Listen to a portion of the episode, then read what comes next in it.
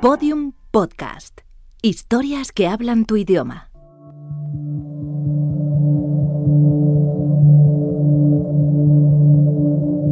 Tras el apagón.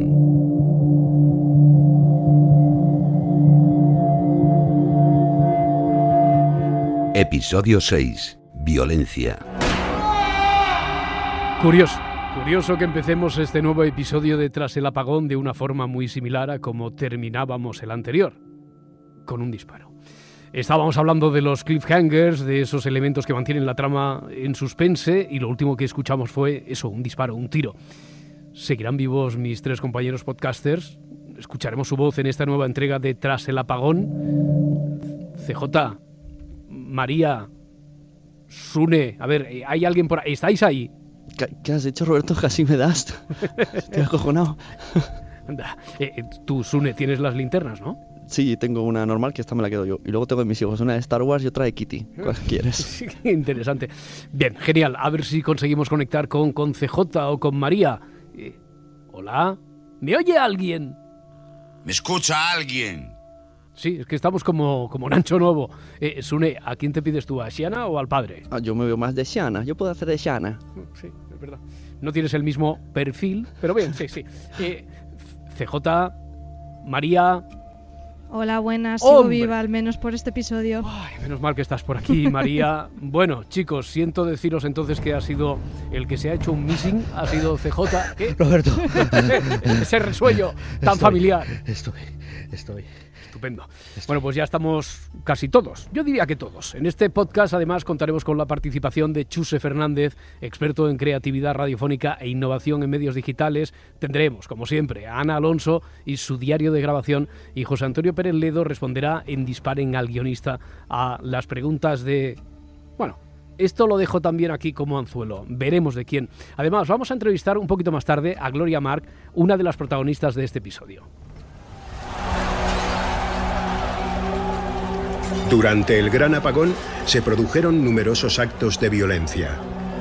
Algunas zonas calientes del planeta, que durante décadas se habían mantenido en una precaria paz social, sucumbieron al caos tan pronto como empezaron a escasear el agua y la comida. Muchos gobiernos optaron por destinar sus limitados recursos militares a la protección de los barrios más ricos y a los posibles objetivos estratégicos, dejando a su suerte las zonas más deprimidas. Se desconoce cuántas personas perdieron la vida víctimas de acciones violentas. Los cálculos más conservadores señalan que pudieron ser unas 200.000, aunque Amnistía Internacional asegura que fueron más de medio millón, la mayor parte en África y Oriente Medio. Este, por lo tanto, es el capítulo del caos total y absoluto. No sé si os habéis planteado si un apagón y desde luego sus consecuencias, que ya vamos viendo capítulo tras capítulo, que son muchas, muchísimas, si podrían sacar lo peor de vosotros mismos. Sí, sin duda. Yo no tengo ni la más remota duda de que, sobre todo eh, lo que hemos comentado en episodios anteriores, ¿no? Si se alarga en el tiempo y si no sabemos cuándo va a terminarse. Y, y dependiendo también del lugar. A mí me gusta mucho este episodio porque es el primero que te da una sensación de la globalidad, de cómo esto es mucho más allá de España o es mucho más allá de esa pequeña eh, casita que hay en Galicia, sino que esto fue un fenómeno global que creo que es una cosa que se permite, eh, te permite experimentar y ampliar mucho más en la segunda temporada. Yo quiero creer que no haría cualquier cosa por agua o comida, pero claro, es un tipo de situaciones que, es muy difícil imaginarnos cómo reaccionaríamos, es muy complicado. Llegados a una situación extrema, seguramente haríamos cosas de las que no nos cosas que no nos esperamos de nosotros mismos. Ahora, no sé si cualquier cosa. Yo si, si tu- tuviera que defender a mi familia, pues bueno, ya veríamos. En principio, no. Siempre que no sea hacer daño a otra persona, no. Haría cosas feas, pero no a personas. Sobre la globalización de las consecuencias de ese apagón, este capítulo pulsa ¿eh? a algunos territorios muy interesantes. El episodio se centra en las revueltas que tuvieron lugar, concretamente en la cárcel modelo, en la cárcel La Modelo en Bogotá. Eh, La trama era introducida de esta forma. ¿Siente que está progresando? Últimamente sí, ya no tengo pensamientos suicidas, no muchos, He leído que intentó suicidarse. tres veces, Se cortó las venas. Sí. Sebastián, eh, me gustaría que hablásemos de lo que vivió usted. ¿Qué quieres saber? Todo. Todo queríamos saber también nosotros como oyentes. Escuchábamos a un paciente que llevaba varios meses en este hospital, que ha intentado suicidarse, que ha vivido un hecho traumático, bastante fuerte. Hemos hablado de la falta de agua, de luz, pero no de otro tipo de consecuencias, de las consecuencias psicológicas. Eh, ¿Pensasteis vosotros que un gran apagón podría mm, llegar a tener todos esos efectos? Y en el primer momento no, pero luego es cierto, y relacionado con The Leftovers, con esa serie que ya he comentado en algún programa que tanto me gusta, en el que ocurre algo similar, de un efecto muy grande y mucha de la trama posterior es el desarrollo de ya no la gente que se ha muerto, que eso es punto y final, como en este caso sería los aviones que se que tuvieron el accidente y que ya no hay más salida, sino qué ocurriría con el resto de las familias. Y es cierto que nuevamente creo que es una cosa para desarrollar y para investigar que es tremendamente interesante que se pueda desarrollar en la segunda temporada. Sí, a mí este enfoque me parece súper interesante. De hecho, creo que es uno de mis capítulos favoritos de, de, la serie, porque además empieza con las consecuencias y ves que las consecuencias son tan terribles, te habla de esos intentos de suicidio que te hacen pensar, madre mía, ¿qué será lo que ha pasado con este hombre? Y luego es incluso peor, creo, ¿no? Es, es sin duda es un capítulo espeluznante. Yo cuando empecé a escuchar el gran apagón lo primero que pensé fue eso, que sí, que lo que haría gente es mm, lo peor, o sea, no tiene manera de identificarte, no hay seguridad, así que sí, lo primero que serían asaltos, robos y saldría todo lo peor. Y después de una larga pausa, por fin descubrimos quién es el hombre que está en la consulta. Yo soy... Era. Era. Funcionario del IMPEC. ¿IMPEC? Instituto Nacional Penitenciario y Carcelario. Trabajaba en el Centro Nacional La Modelo, aquí en Bogotá. La modelo lo llamamos nosotros. Sí, sí. En el 2018, cuando el apagón, teníamos casi 8.000 internos. El centro estaba hecho para 3.000. Teníamos más del doble la gente que cabía. Y empezamos a atar cabos. En el episodio anterior, Eduardo Bravo, se acordarán, ¿verdad? Mm, todos nuestros oyentes, el podcaster, teorizaba sobre que el gobierno sabía que iba a ocurrir, que iba a pasar algo, que se avecinaba el gran apagón y que por eso había camiones en el Museo del Prado para sacar los cuadros y obras de arte, para guardarlos eh, ante un posible robo. Bueno, ahora nos preguntamos, eh, ¿existían parece que medidas más importantes ¿no? que atajar, como por ejemplo reforzar la seguridad en los centros penitenciarios, aunque en este caso fuera en Colombia, en España o en cualquier otro país, imagino que os habéis dado por aludidos, ¿no? Seguro que estaríamos, eh, si no igual, pues muy parecidos. Sí, indudablemente, ¿no? El, el dónde discurso eh, destinas, claro, nos falta el interrogante de, de, cuándo lo sabían, ¿no? Dando por hecho de que ya estamos todos en la parte esta conspiranoica de los gobiernos lo sabían, vale, y lo sabes con cuánto tiempo, una semana, dos semanas, dos días de relación, ¿qué haces con tus recursos? ¿A dónde los destinas? ¿Cómo organizas una cadena de mando para que ya no es que tomes decisiones, sino que esas decisiones lleguen realmente a las personas que tienen que ejecutarlo? Eh, es realmente un problema. Pero eso suponiendo, volvemos a lo, a lo, de siempre, suponiendo que fuese el gobierno el que envió eso al museo. Yo es que creo que por lo que se insinúa hasta lo que sabemos de la serie lo saben con muy poca antelación, al menos es lo que dice el científico, que a lo mejor es cuestión de un día. Entonces pienso que, que se imaginarían este tipo de consecuencias, pero que sería una cuestión de que no podrían, no, no tendrían recursos para atajarlas y lo darían por perdido, aunque sea súper cruel, pero yo creo que directamente se irían eso, pues a, a los fondos de los bancos, de los museos, porque esto sería totalmente, vamos, un, un caos que no, que no podrían controlar. Es una cuestión de política, desde luego, ¿no? Porque es una cuestión de prioridades. Pero en este episodio, además de Sebastián Mejía, el paciente, hay otras dos personas que también estaban en la cárcel La Modelo el mismo día en el que ocurre el apagón. Y bueno, dejadme que os ponga ese corte. No pasó nada. Por el día no pasó nada. Eso creíamos nosotros. Pero se estaban organizando.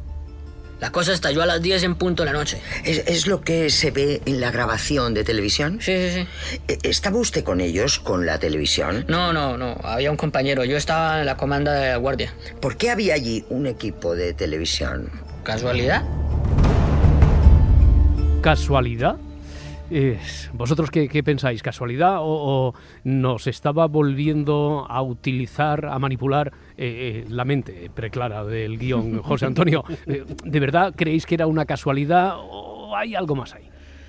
A mí lo que me llama la atención es que permitiesen, sobre todo por lo que cuenta él de la situación de, de, la, de la cárcel y sobre todo lo que ellos cuentan en el reportaje. No es que de repente le hayan limpiado una, una sala o una ala de la, de la cárcel para que la vean todo bonito y hagan un, un reportaje que sea más un, un public reportaje o una cosa mayor loa, ¿no? sino que ellos están diciendo las situaciones. Entonces siempre quedan intríngulis de quién autorizó eso, era alguien del gobierno que quería meterle el dedo en el ojo a otro de los ministros y por eso le daba ese permiso, qué ocurría ahí detrás para, para que fuese y evidentemente exactamente exactamente ese día cuando se produce el apagón. Yo, sois muy retorcidos porque yo no había pensado nada de esto.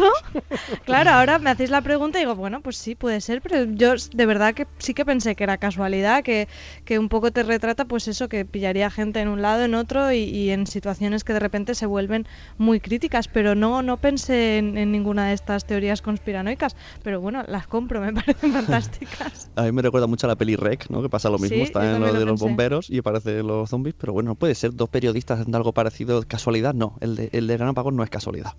La película Rec, sin ese, ¿no? Eso, sí. No lo digo.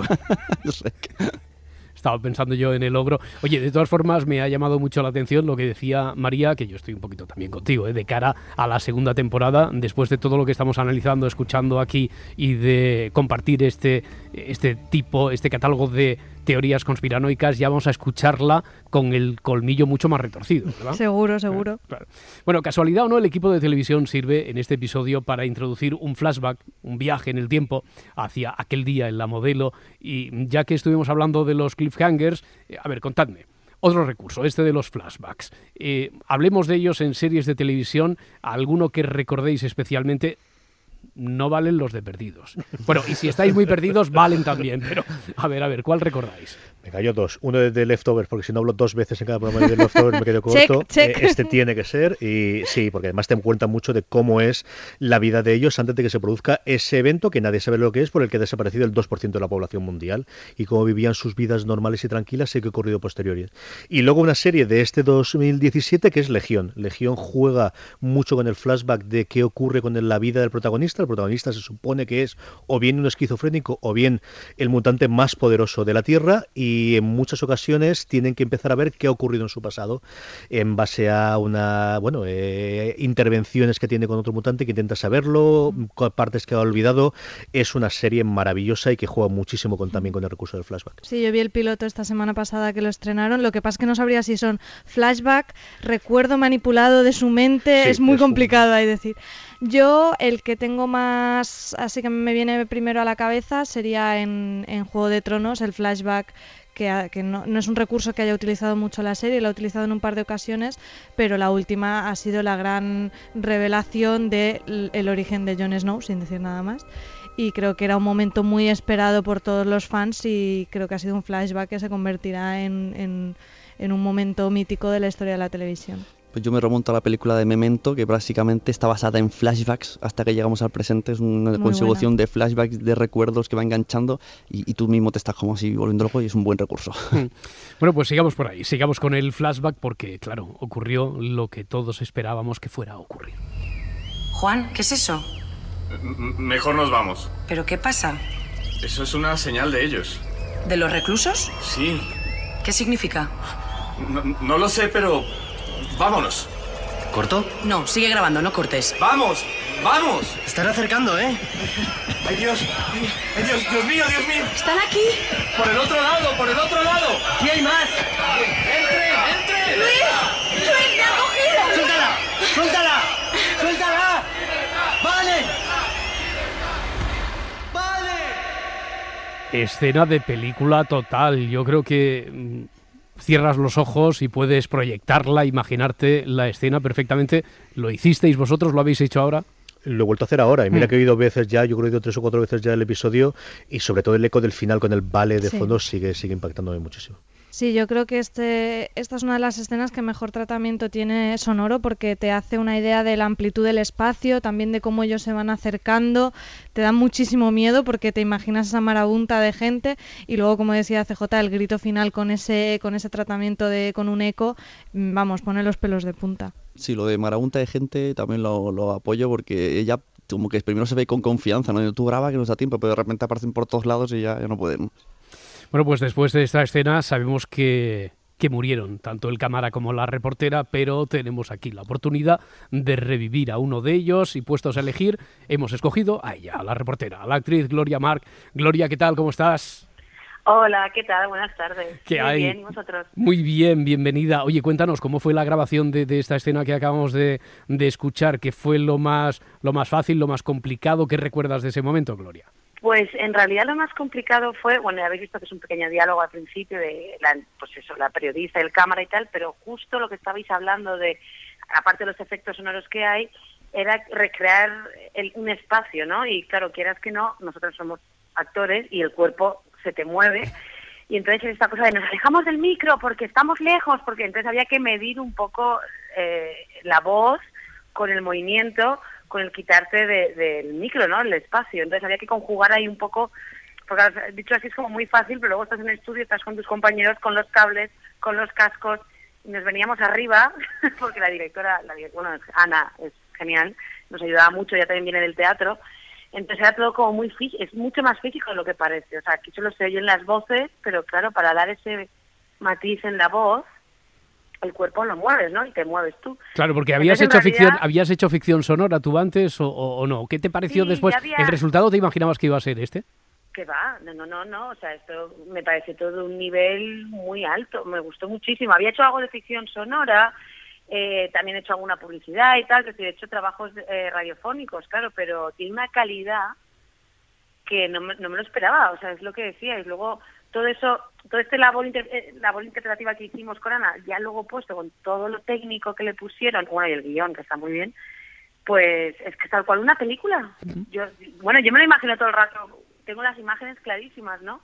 Lo que decíais, de te imaginas la vagabunta, te imaginas a todo el mundo, y, y eso es la labor también que han hecho guion y dirección, yo creo. Claro, sobre esto de los planos que, que decías, mira, vamos a poner un ejemplo. Espera, que tengo por aquí, voy a buscar a, a CJ, Sune, María, acercaos, acercaos un poco al micrófono, es que son muy tímidos, ¿sabes? Eh, por si queréis hacerle alguna pregunta, ¿tenéis alguna duda, alguna pregunta para Gloria? Yo sí, Gloria, ¿qué esperas de la segunda temporada después de oír esta primera? ¿Qué, me, qué espero o qué esperar de la segunda temporada? Es que no, yo no quiero desvelar más cosas, ¿no? O sea, eso es lo bueno, sí, sí, o sea, Sabe ¿qué cosas. esperar? Eh, Algo sé, algo sé, pero es que mejor no decirlo, ¿no? Pero a ver una cosa, tú estás muerta, tú puedes volver en la segunda temporada, ¿qué es eso? Pero Hombre, siempre ver, con un flashback podemos volver. Oye, como te diga que Pero- sí, ya. The No, Walking bueno, Dead de repente. Lo bueno también de la radio es que podemos poner muchas vocecitas y hacer cosas así de cambiar el personaje. O sea, Ah. entonces yo creo que... es- que no quiero desvelar más cosas. Venga, te, te saco de, te saco de ahí con otra pregunta, ¿vale? Que te veo ahí muy apurada. A ver, el personaje evidentemente no porque está muerto, pero hombre, a mí me encantaría formar parte de, la siguiente temporada con otro personaje, otra voz, otro trabajo interpretativo, me encantaría. Ujú. Me lo pasé pipa, vamos, y me gusta mucho cómo queda. ¿Y en algún momento te acordaste de la película esta de Rec? Acla- Aclararemos, la de Jaume Balagueró y Manuela. Hombre, fue la primera imagen que me vino cuando me pasaron el guion. Dije, ah, vale, esta chica. Luego me dijeron, bueno, Gloria, hazlo tú un poco más mm, tuyo, claro, evidentemente, pero la escena es sin evitar, o sea, es inevitable pensar en, en ese momento, ¿no? Bueno, a mí me gusta mucho el cine y bueno, enseguida, pum, reportera. Además, yo soy periodista, también estudié periodismo, aunque no ejerza. Entonces era todo como muy, me venía eso, de la reportera al cámara de, va, tira, tira, tira, aunque estén todos estos aquí que nos vayan a matar, tira, tira. Y, y yo estoy preocupado por tu salud. ¿Te, hicieron pupa al final? ¿O, fue rápido? ¿Me hicieron qué? ¿Pupa? ¿O fue rápido? No, Cuando fue te rápido, cogen. fue rápido. Vale. Fue rápido, pero, pero la verdad es que pegamos muchos gritos, porque claro, tú te pones ahí, te vienes arriba y pegamos muchos gritos y la de, no, no, Gloria, menos, no, al- aléjate más, no, menos, me- ahora ponte tal. Pero claro, una vez te metes ahí en harina, pues te metes. Bueno, venga, que era para un ratito, tampoco atosiguéis aquí a Gloria. ¿eh? Espera un momento, me los llevo a sus jaulas, a, a vuestro sitio. Ya, ya está. Y es que son insaciables. Eh, Gloria, ya veremos si te escuchamos a ti o en una de tus múltiples versiones en la segunda temporada. Muchas gracias. Gracias a vosotros. Suerte. Adiós, un beso. Bueno, después de esta intervención, el episodio termina de nuevo con Sebastián Mejía en la consulta de la psicóloga. Quiero que se difunda. Que la gente sepa lo que pasó, lo que vi. ¿Por qué? He oído lo que se dice por ahí. ¿El qué? Que se sabía lo que iba a pasar, que, que, lo que, iba, que iba a haber un gran apagón. ¿Usted ha oído eso? Sí, sí. ¿Y se lo cree? Pues no. Yo sí. Yo sí me lo creo porque, mire, yo he visto cómo funcionan las cosas, eh, la administración, el Estado, yo sé lo que pasa, la clase de hombres que hay ahí. Mire, los internos que se fugaron de la modelo no se fueron a casa, ¿sabe usted? Sí, estuvieron, lo sé. estuvieron matando y violando durante días. Tuvieron que mandar al ejército. Piense que, que si lo sabían, si el gobierno sabía lo que iba a pasar, piensen cuántas vidas se hubieran podido salvar. ¿Cuántas vidas? Mm, Posibilidades, verosimilitud. ¿Creéis que, que esto sería posible? ¿El gobierno iba a dejar que miles de personas murieran aún sabiendo que algo así podía ocurrir? ¿Hubieran podido salvar vidas? Yo cada vez me estoy volviendo más paranoico con esta audioserie y yo veo ya dos cosas. Que lo que hicieron es el truco del mago, de vamos a soltar problemas por otro lado y nosotros por este hacemos, y que la psicóloga está con ellos y lo que quiere, no está analizando, está viendo a ver qué es lo que sabe la gente. Ya me estoy volviendo muy loco. No, no, pues yo también pensaba eso, ¿eh? que la psicóloga estaba eh, era más agente para sonsacar información más que psicóloga, ¿no? Sí, yo estoy con vosotros. Yo esa es la sensación, menos la primera vez que la escuché, pero sí la segunda, eh, en varios momentos en los que ella le interrumpe a él y le está intentando sacar la información, muy en el tono de, de que oíamos al militar con, Sí. con los gallegos. Había varios momentos en los que yo tenía o volvía a oír esa, ese mismo tipo de interrogatorio. Yo lo que, lo que me gustó mucho de este episodio es que al final tiene una crítica social porque el problema de la prisión estaba antes del gran apagón. Te hablan de, de que estaban desbordados, que había solo un, un guardia por cada 100 reclusos. Entonces, si ya eh, había una dejación de funciones cuando las cosas iban bien, ¿por qué no vamos a pensar que cuando se dio el gran apagón, que había otras cuestiones que priorizar, no iban a, a- vamos a pasar totalmente de este tema, aunque supieran que podía haber consecuencias terribles, como pues eso lo que nos cuentan, que, que los presos se fueron por ahí a hacer maldades. Vamos a conocer este episodio también desde el lado de su directora, de Ana Alonso, y sus diarios de grabación. Nos cuenta, por cierto, cómo se hizo la escena del ataque durante el motín. Diarios de grabación con Ana Alonso. El paciente relata un motín y tenemos un flashback, una escena entre una reportera, un funcionario y un cámara. El funcionario lo interpreta Juan Camilo Cano González, que también es colombiano. El cámara Pedro Moreno y Gloria March es la reportera. Era una escena muy breve que sin embargo fue difícil de montar porque cuando les atacan tienen que sugerirte toda esa tensión y todo ese miedo que están pasando. También tiene que haber mucho movimiento y tiene que parecer que en la cárcel hay mucha gente.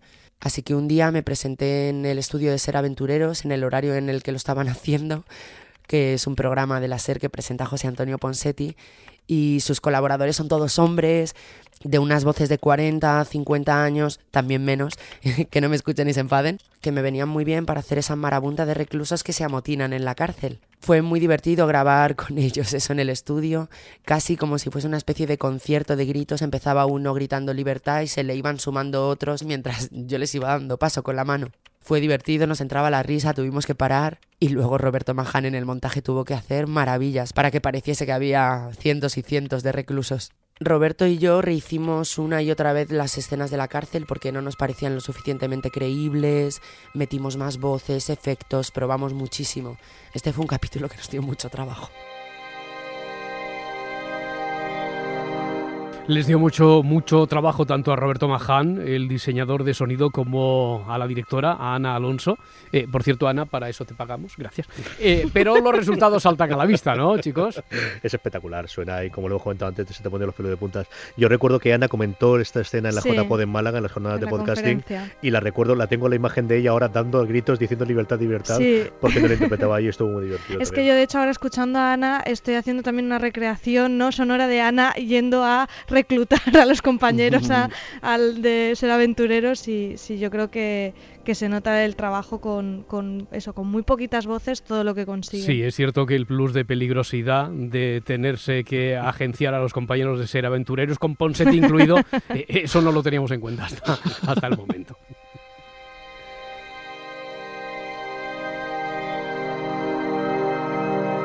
En el episodio anterior, el humorista Keke decía que este, este era su episodio favorito porque tenía mucha violencia, locura. Los fans del Gran Apagón son múltiples y variados. Y para este episodio hemos contado con la participación de Chuse Fernández, es experto en creatividad radiofónica, profesor e investigador y premio Ondas por TAFM, al que le preguntamos qué, qué tiene, qué tiene el Gran Apagón que no tienen otras ficciones sonoras.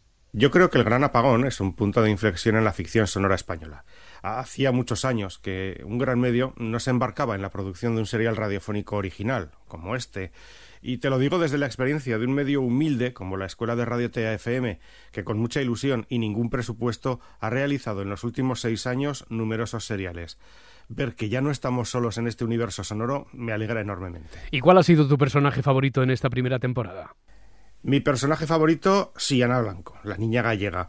transmite perfectamente esa sensación de miedo a lo desconocido y bueno, pues no sé, me parece muy entrañable, sobre todo en la escena en la que confiesa a su padre que ha hablado con los militares, rompiendo ese pacto que tenía con él. Por último, terminamos, lo hacemos como siempre, con el audio más esperado por nuestros podcasters y oyentes, la respuesta que le da hoy José Antonio Pérez Ledo, guionista del Gran Apagón, sobre lo que nos espera la próxima temporada a... Bueno, vamos a ver a quién. Disparen al guionista, con José Antonio Pérez Ledo. ¿Habrá más casos de los afectados psicológicamente por el apagón, como el del funcionario del episodio 6? Bueno, en la segunda temporada no habrá una sesión eh, ante un psicólogo como hubo en la primera temporada, pero afectados psicológicamente por el apagón sí. Yo diría que todos los personajes están afectados psicológicamente por el apagón y veremos en algunos casos las, las consecuencias de, de esa afección, ¿no? Incluso veremos un personaje, un personaje que vimos eh, en la primera temporada que quedó muy tocado después de lo que pasó allí y eso se, se contará en la segunda.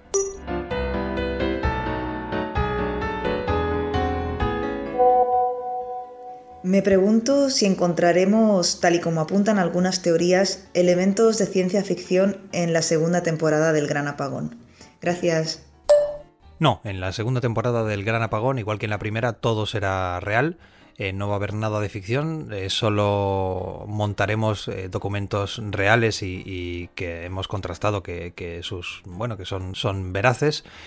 algunos procedentes del gobierno, otros procedentes de, de, medios de comunicación, pero no, no habrá absolutamente nada de ficción como ya no la hubo en, en la primera temporada.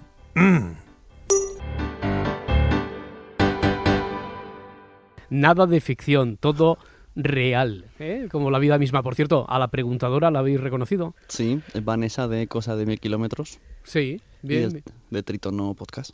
Perfecto, un beso para ella y muchas gracias. Oye, que lo que dice Pérez Ledo, que que nada de ficción, que todo real como la vida misma, como hasta el momento. Hombre, algo de ficción hay porque esto ocurre en 2018 y estamos en 2017, o sea que algún viaje en el tiempo hay para rescatar ese material. Pero aparte de eso, todo bien. Yo sí dice José Antonio, yo me lo creo. Exacto. Yo he decidido que solamente hay una verdad, que es la que él me enseña, y nada, me, a partir de ahí todo por detrás, por el camino del profeta. Así que sí. Muy bien, pues nada, para la próxima entrega os espero a María con cuatro gotitas más de conspiranoia. ¿eh? Sí, estoy bien. demasiado ingenua al lado de vosotros. María, CJ, Sune, muchas gracias. A ti, Roberto, ah, y no os amotinéis, que aún nos quedan otros dos podcasts por analizar. Aquí estaremos. Hasta luego. Adiós. Todos los episodios y contenidos adicionales en podiumpodcast.com y en nuestra aplicación disponible para dispositivos iOS y Android.